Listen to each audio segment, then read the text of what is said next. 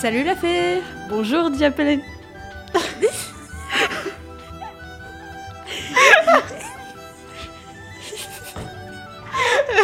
Bonjour Diaplanetica. Eh ben dis donc, mon petit rire, c'est super Bon, allez, dis-moi, t'as pas vu l'autre sorcière là? Je sens sa présence. Ah Rita, mais qu'est-ce que tu fais par, euh, par terre étendu comme ça? Je faisais le cadavre. Hein Le cadavre Mais qu'est-ce que tu racontes? Si tu peux me parler, c'est bien que tu es vivante. Bien évidemment que je suis vivante. C'est une position de yoga. Ouf, tu m'as fait peur. Eh, bon, les enfants, euh, les cadavres, euh, c'est à midi, hein, pas au petit-déj. euh, on a une émission à commencer là. hein. Ah oui, c'est vrai. De quoi parlons-nous aujourd'hui?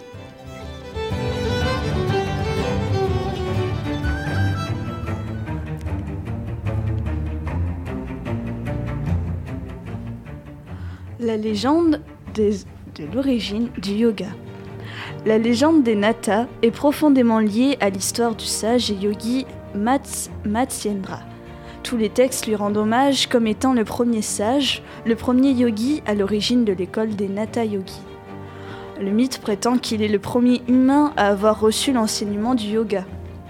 Cette légende raconte que cela se passait il y a longtemps, il y a fort longtemps, dans un endroit isolé au pied du mont Kailash, au bord du lac Manasarovar, qui selon le mythe est le lac mental de la Terre. Près du lac, Shiva et Shakti étaient assis. Dans le Hatha Yoga Pradipika, Matsyendra est mentionné comme étant l'un des fondateurs de la science du yoga, Hatha Vidya.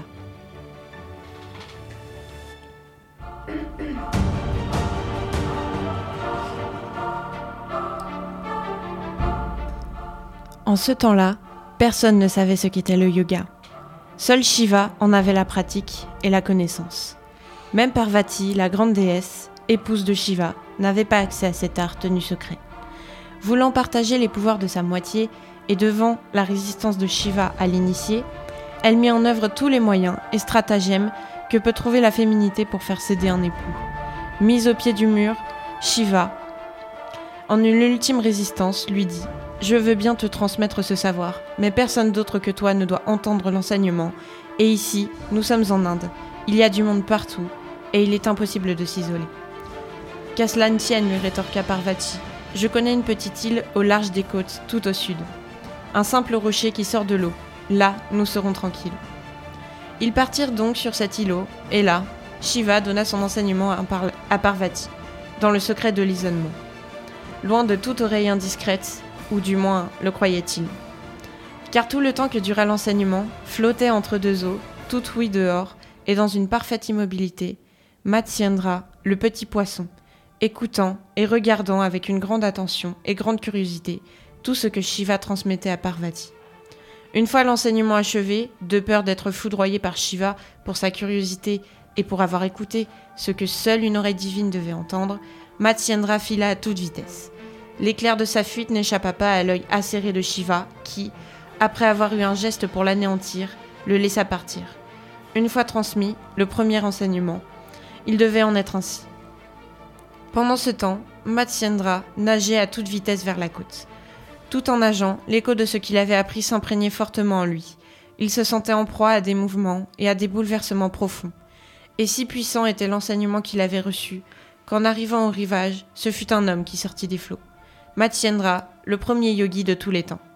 Tel ce petit poisson, poussé par la curiosité. Peut-être aurons-nous un jour l'écoute et l'ouverture à d'autres vécus que celui de notre routine habituelle et un enseignement tel que celui du yoga favorisera les transformations que nous ferons à notre condition d'homme.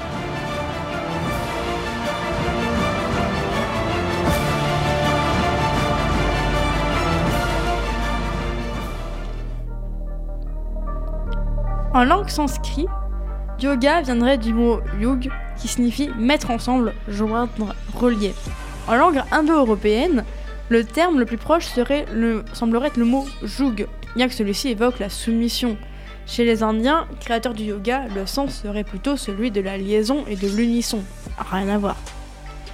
C'est donc le fait d'unir le soi universel, donc le Brahman, et le soi individuel, le Atman. En effet, le rapport entre l'être humain avec le tout universel et l'univers. Ainsi, avec les bons mouvements et une respiration adéquate, nous sommes capables de nous harmoniser aussi bien psychiquement que physiquement et spirituellement. C'est tout l'art de la méditation du yoga. Évidemment, euh, c'est pas apparu comme ça, hein, euh, par enchantement. C'est le fruit de nombreux tests et d'une maturation ayant eu des milliers d'années qui euh, ont permis au yoga de devenir ce qu'il est aujourd'hui. Les historiens spécialisés en histoire indienne ont du mal à interpréter et à dater précisément le début du yoga. D'après certains archéologues ayant euh, fouillé les vestiges de la vallée de l'Indus, il semblerait que les plus anciennes traces de yoga remontent à 500, 5500 ans euh, par rapport à notre époque, donc moins 5500. Quand euh, nous vous parlions d'une pratique millénaire, on n'exagérait pas vraiment. D'après certaines données, les spécialistes pensent que cette civilisation était pacifique et tournée vers des concepts abstraits. Peu d'armes, peu de fortifications et surtout, chose étonnante, aucun bâtiment principal n'a été observé sur les plans de la cité de l'époque. Cela tend à penser que cette population avait été un peuple communautaire et solidaire sans hiérarchie, un des préceptes du yoga.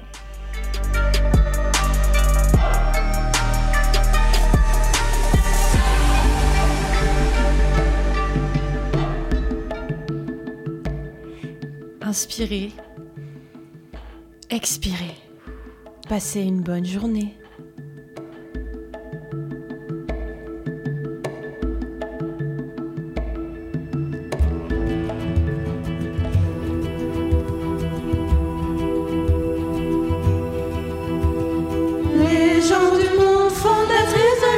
imaginaire